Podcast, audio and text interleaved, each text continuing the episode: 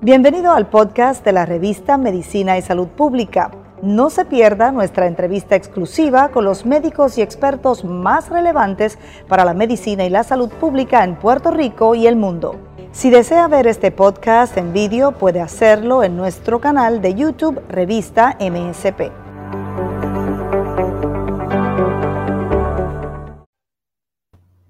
Gracias por conectarse una vez más con nosotros en MSP, en esta redacción, como siempre complacidos de llevarles a ustedes información vital en materia de salud y de ciencia. La ciencia y la salud siempre son noticias. Soy Mayerlin Veloso y a esta hora los acompaño para hablar de un tema muy interesante, sobre todo para las mujeres, cualquiera que nos esté escuchando en este momento, la comunidad eh, que nos escucha pueda compartir esta información, pueda replicarla con sus seres queridos, algún allegado que esté padeciendo quizás, sobre todo en este caso, enfocándonos en las mujeres en condiciones urológicas. Justamente las mujeres tienen que acudir a consulta de urología cuando se presentan afecciones o patologías relacionadas con las vías urinarias, ¿no? Actualmente se dice, según las cifras, que el 30% de las visitas a urología en los hospitales son de mujeres, mientras que esas cifras ya ha, aumentado paulatinamente hasta llegar a un 70% por las consultas de urología funcional para hablar de este tema, el panorama justamente de estas condiciones en las mujeres. Nos acompaña una experta en la materia. Vamos a darle la bienvenida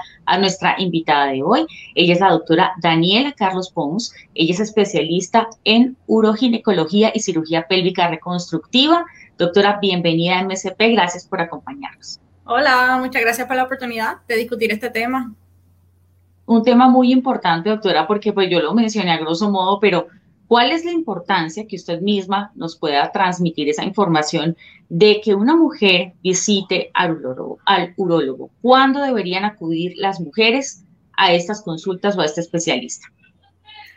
Pues lo importante de este tema es que muchas de las mujeres, la mayoría, se sienten muy avergonzadas algunas veces de estas condiciones o frustradas y creen que no hay solución para el tema, creen que es algo que deben ocultar, algunas veces se les hace difícil eh, discutirlo con su médico, hay algunas veces que si el médico es hombre también se sienten incómodas en hablar de este tema y pues no lo traen a la luz. Y si no discuten el tema con sus médicos primarios, pues entonces no van a buscar ayuda.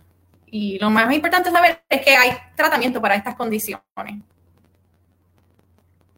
Doctora, ¿cuál sería el panorama justamente en Puerto Rico, ustedes de su experiencia? Eh, son muchas las consultas de las mujeres eh, al urólogo, digamos, cuáles son las principales razones por las que ellas acuden a consulta en la isla.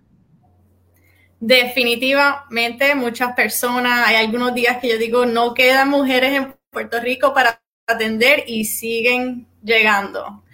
Eh, pues mira, las condiciones más comunes de las que veo de día a día son la incontinencia urinaria, sea la incontinencia por esfuerzo, sea la incontinencia por urgencia, eh, las infecciones recurrentes de orina y la condición que le llamamos comúnmente la vejiga baja, que no es otra cosa que el descenso del piso pélvico.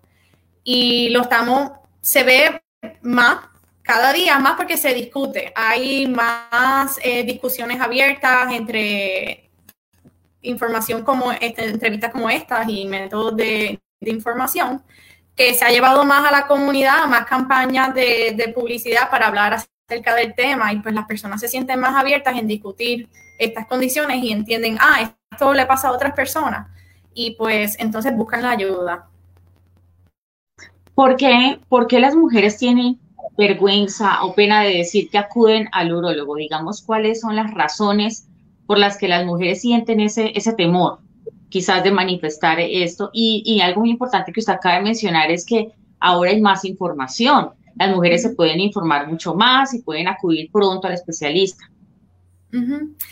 Eso de verdad que es dependiendo de la mujer, la cultura, cómo se ha criado. Eh, muchas personas, vamos a empezar por vergüenza. Por ejemplo, les da vergüenza que están teniendo incontinencia eh, y se sienten que, pues, que, les van a decir algo porque apestan o les da vergüenza salir de la casa, eh, se sienten incómodas en hablar del tema. Muchas mujeres, eh, por ejemplo, si es prolapso, vejiga baja, pues se sienten incómodas en discutir esa parte del cuerpo. En esta comunidad, especialmente la comunidad latina, eh, católica o más religiosa, pues se sienten avergonzadas en hablar del tema acerca de, lo que es el, pues, el canal vaginal y esos órganos eh, femeninos y pues pueden sentir un poco de vergüenza en discutir estos temas. Las infecciones recurrentes también se sienten avergonzadas algunas veces y creen que es algo asociado a la sexualidad, por ejemplo.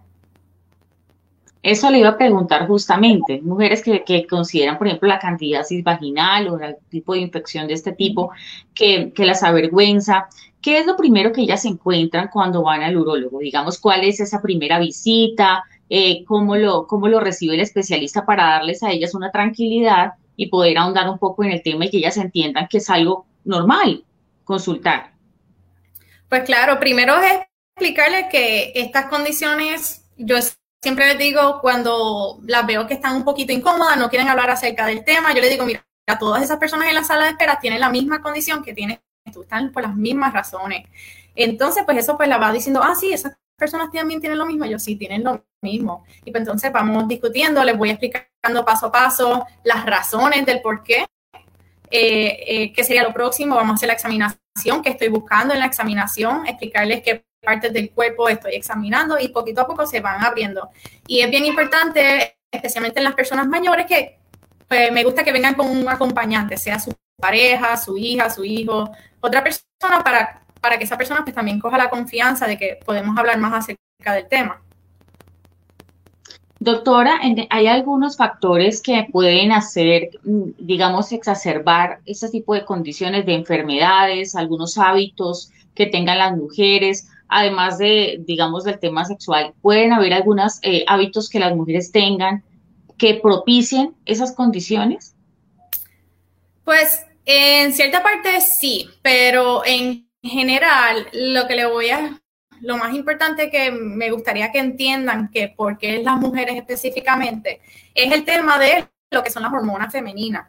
El estrógeno es parte de nuestro sistema, es lo que producen los ovarios. Entonces, una vez que llegamos a esos años que entramos a la menopausia, pues vamos a decirle la edad clave los 50 años, 49, 51. Pues a partir de eso, esos niveles de hormonas van bajando. Y a partir de eso es que empezamos a ver estas condiciones urológicas. Se aumentan los niveles de los riesgos de infección de orina, empezamos a ver los trastornos de incontinencia, los trastornos de desórdenes del piso pélvico y todo es a raíz a que esas hormonas van en decline. Y pues por eso es que lo vemos más en las edades, mientras más nos avanzamos después de los 50 años. Eh, eso ya es algo adquirido, eso no es algo que tú puedas cambiar, que vas a entrar a esa edad. Eh, cositas que podemos ir em, cambiando acerca de nuestra dieta. Por ejemplo, si tenés muchos problemas de que voy demasiado al baño, estoy con mucha urgencia, pues vamos a averiguar que estás alimentándote. Estás con exceso de café, con exceso de té, eh, muchos cítricos, limonadas. Las personas les encanta echarle limón a todo para hacer como un tipo de detox. Pues todas esas cosas, averiguar que estás consumiendo muchos refrescos, muchos jugos, pues quitar eso de la dieta, porque ya sabemos que eso es algo que le añadimos a la dieta que causa que uno vaya más al baño y es irritante para la vejiga. Si eres diabética, pues estar segura que esos niveles de azúcar estén bajo control. Eh, aparte de eso, los otros factores, no hay nada que podamos cambiar acerca del método de si damos a luz o no damos a luz. Veo personas que han tenido siete partos vaginales y todo el piso pélvico está en perfectas condiciones, como hay personas que nunca han dado luz y tienen estos trastornos.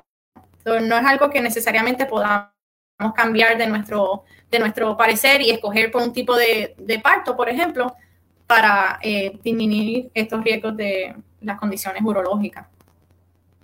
Doctora, ¿podrían ser algunas de estas condiciones hereditarias de algún padre, hermano, y sobre todo las que son eh, relacionadas con enfermedades ya más graves, ¿no? O, podríamos decir sobre ese. Sí, por ejemplo, las infecciones de orina sí se ven que corren más en la línea familiar de la mujer. Ah, sí, mi mamá padecía de esta condición, mi abuela, eh, por lo mismo, por ejemplo, el prolapso, el descenso del piso pélvico, se sabe, no se sabe bien a detalle todavía esa ciencia, pero sí se sabe que el tipo de colágeno que corre en la familia, pues tiende a, a verse hereditario.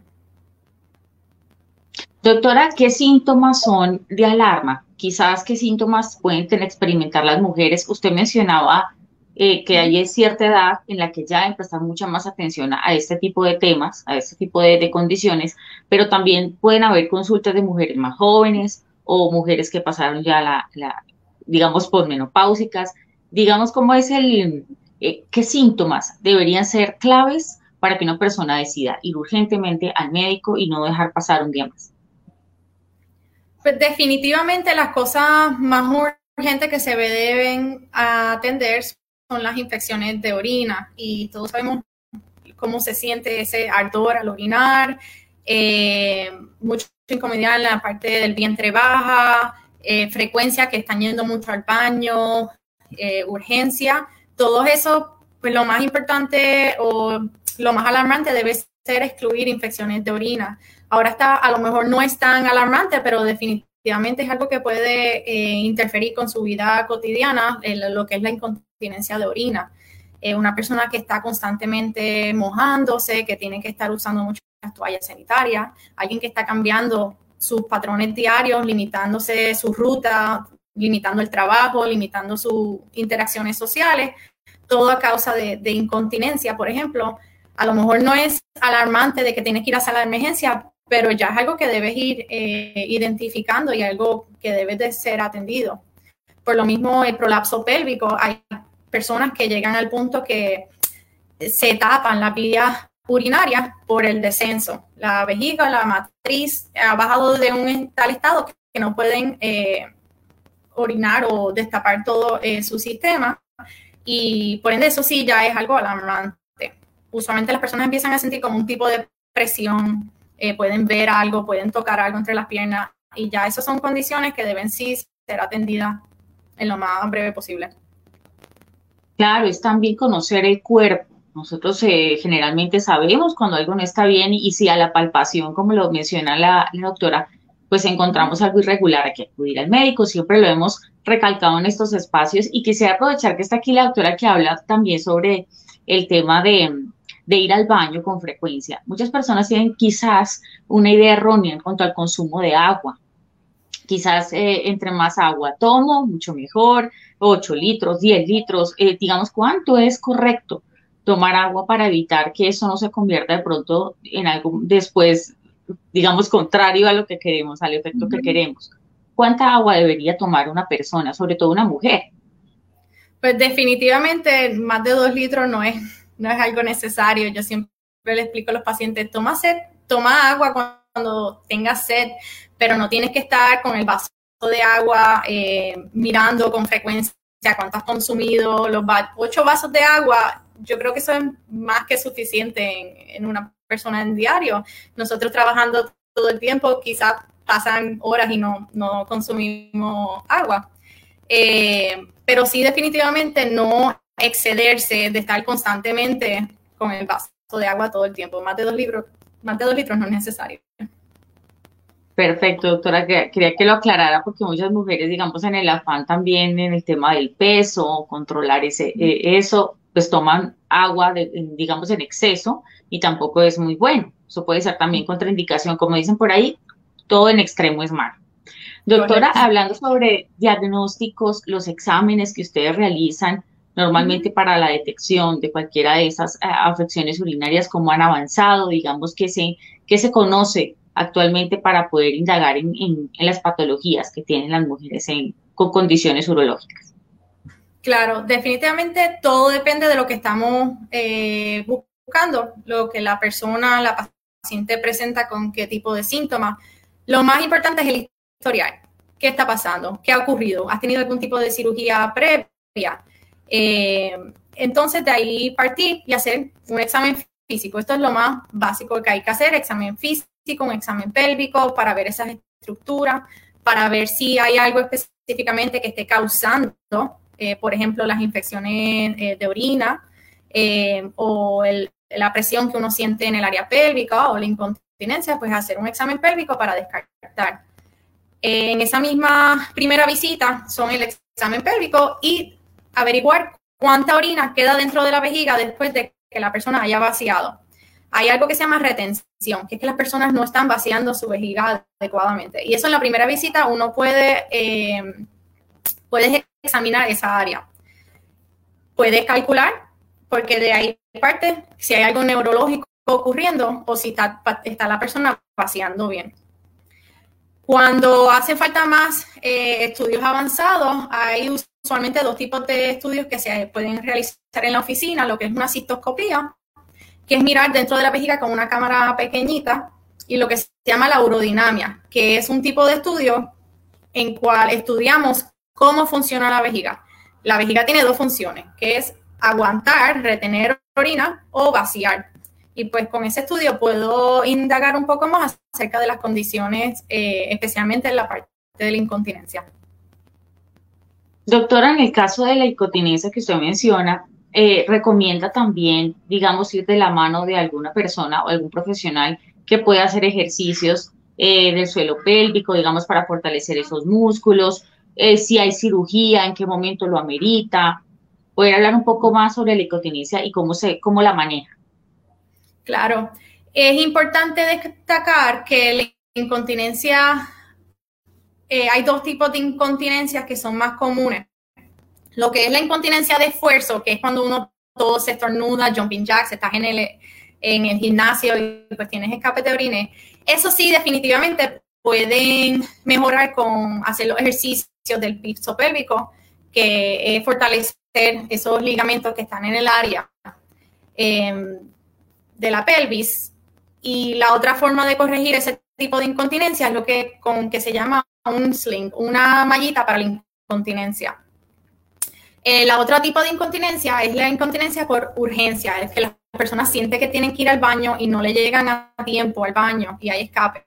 Eso ya tiene un componente más neurológico y hay diferentes formas de corregir eso con medicinas, con terapia del piso pélvico. Eh, ahora mismo hay otros estudios, eh, métodos avanzados, que es lo que se llama el Botox, que lo inyectamos a la vejiga, un marcapaso para la vejiga también, que ayuda a controlar esos nervios. Y hay hasta un tipo de acupuntura que se hace en la oficina, que son unas terapias para controlar también los nervios que van hacia la vejiga. Pero hay muchos diferentes métodos de corregirlo y es importante que la persona que esté acudiendo para la terapia, que sepa qué tipo de incontinencia está ocurriendo, porque hay algunas veces que pueden corregirlo con, por ejemplo, usar medicina para la incontinencia de fuerza, no necesariamente le va a corregir. Poner una malla para la incontinencia, a lo mejor es el otro tipo de incontinencia que tiene y le puede eh, empeorar la condición. Doctora, y digamos en cuanto a tratamientos eh, que existen en la actualidad, digamos, para tratar ese tipo de, condiciones que menciona y otras más, digamos, hay, hay, medicamentos que logran curar las afecciones o quizás controlarlas solamente. Con las infecciones de orina. Por ejemplo, con las infecciones de orina, si la persona ya está entrando en los años de la menopausia o, ya lo ha pasado, es bien importante si es candidata para usar, reemplazar la hormona con estrógeno local, con una crema que tenga un poco de, estrógeno local, pues es una de las terapias más fáciles que uno puede utilizar para ayudar a controlar estas infecciones de orina. Están los suplementos de cranberry, eh, algunas veces también uso los probióticos aunque estos suplementos, eh, por ejemplo, los cranberries, probióticos, que si la demanosa, no necesariamente en los estudios grandes vean que haya tanta evidencia favoreciéndolo, pero es algo que lo que la persona puede acudir a la cita con el especialista es un método que pueden tratar que no sea dañino. Perfecto, doctora, sobre, digamos, el color de la orina. Hay mujeres que se preguntan mucho cuál es el color que debe tener y si hay sangrado en la orina qué, qué, puede significar esto y también pues para que ellos tengan una idea de qué múltiples factores puede tener. No solamente se trata de una enfermedad, puede tratarse de otras cosas, pero importante que un especialista la vea. Sobre la orina, ¿qué, qué podemos decir? Sí, eh, sangre en la orina nunca debe ser algo normal. Em, pueden ser infecciones de orina, puede ser piedra, puede ser malignidad, por ende, eh, sangre en la orina que uno lo pueda ver, siempre debe ser evaluado. Hay algunas personas que dicen que tienen trazas de orina en la sangre y eso es que cuando le hicieron un examen de orina en el urinálisis hay un poquito de traza. Y eso algunas veces puede ser completamente benigno, hasta algunas veces corre en la familia, eh, pero siempre sangre en la orina debe ser siempre evaluado, especialmente para descartar que no sea potencialmente algo maligno. Y el color, el color siempre debe ser amarillo, amarillo claro, ¿sí? Eh, sí, estar pendiente que si consumiste algo, si estás tomando, por ejemplo, la vitamina B, tiende a, cambiar la orina, ponerla más fosforescente. Hay algunas pastillas que usamos cuando nos dan infección de orina que cambian también el color de la orina, la tienen un poco más anaranjada y eso es totalmente normal, pero un amarillo claro eh, debe ser el color normal de una orina. Importante también que, cuando hay cambios de, se pone más turbio o cambia el olor, algunas veces puede ser indicación de infección de orina. Doctora, pues queramos aprovechar también que está aquí para que dé unas recomendaciones a todas las mujeres que, que, nos estén viendo. Esto lo ve mucha gente, lo ve toda la comunidad y pues alguna mujer puede estar padeciendo alguna infección urinaria y le da, pues como mencionaba, pues al comienzo temor o pena ir al médico. Pero, ¿qué pueden hacer para evitar infecciones de orina? Que eso es, es muy común, sobre todo en mujeres jóvenes. ¿Cómo pueden evitar eh, ser víctimas de infección? ¿Qué recomienda, sobre todo en cuanto a higiene, para evitar que eso suceda? Pues siempre se ha hablado acerca de eh, cuando uno termina de tener relaciones, eh, vaciar la vejiga, en la forma que uno se limpia, que estar segura que es de adelante hacia atrás, que no eh, cambiar esos organismos de atrás hacia adelante. Eh, el tipo, si está usando algunos tipos de espermicidas, pueden aumentar el riesgo de infección. Y bien importante, pues tratar de no estar cambiando de pareja, sino tener su pareja estable, porque eso también está asociado con el aumento de infecciones de orina. El, y aparte de eso, hay personas que con todo y esas precauciones, pues recurren a tener infecciones de orina y pues en esos casos estamos para ayudarles a buscar cuál es la causa y buscar una solución. Claro, incluso el uso de protectores diarios o eso hay que, hay que permanentemente estarlos cambiando, hacer una higiene constante para evitar que, que eso se convierta en una infección. Sí, tener Doctora, algunos de estas eh, los liners o las toallas sanitarias, hay algunas veces que tienen mucho perfume y tienden a ser irritantes para el área y puede hasta aumentar el riesgo de, de infección. So que estar teniendo cuidado que no hay que estar usando perfumes y jabones especiales para esa área. Muy importante, claro que sí. Y ni qué hablar de los tampones o esos productos que tienen aún más riesgo y deben ser cambiados constantemente. Eso no tiene discusión. Doctora Daniela Carlos Pons, de verdad, especialista en uroginecología y cirugía pélvica reconstructiva, y estuvo con nosotros hoy en MSP. Le agradecemos mucho esta información tan valiosa que nos dio hoy y que compartió con todas las personas. Gracias por haber estado con nosotros. Gracias por la oportunidad de discutir con ustedes acerca del tema de urología en la mujer. Qué importante tema y bueno, todas las mujeres que quizás estén pasando por alguna de estas eh, condiciones, una infección quizás no es algo eh, poco común, eso lo padecen muchas mujeres y es importante ir al especialista, acudir temprano. Sabemos y siempre lo recalcamos que estamos en momentos de pandemia, pero ese es el momento en que más debemos estar pendientes de nuestra salud, monitorear que si algo no está bien, acudir a tiempo y evitar mayores complicaciones de salud. Sobre las condiciones urológicas en las mujeres hablamos hoy. Si le interesa este tema, puede compartirlo. Estamos en todas las redes sociales porque la ciencia y la salud siempre son noticia. Feliz noche.